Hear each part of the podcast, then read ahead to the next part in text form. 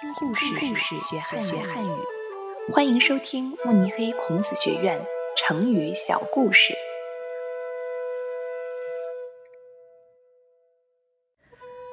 背水一战出自《史记·淮阴侯列传》，改编者田安琪。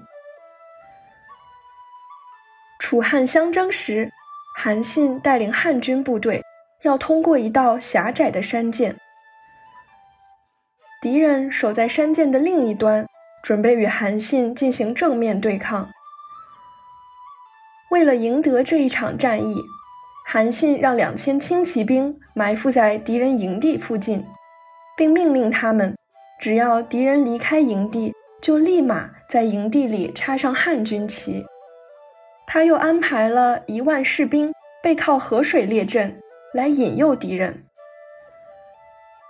天一亮，韩信率军首先发起进攻，不一会儿又假装要撤退，把敌人的军队全部引来了河边。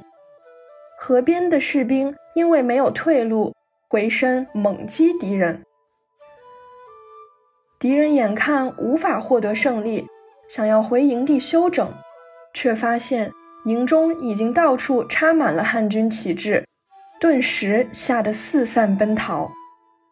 汉军乘胜追击，获得了胜利。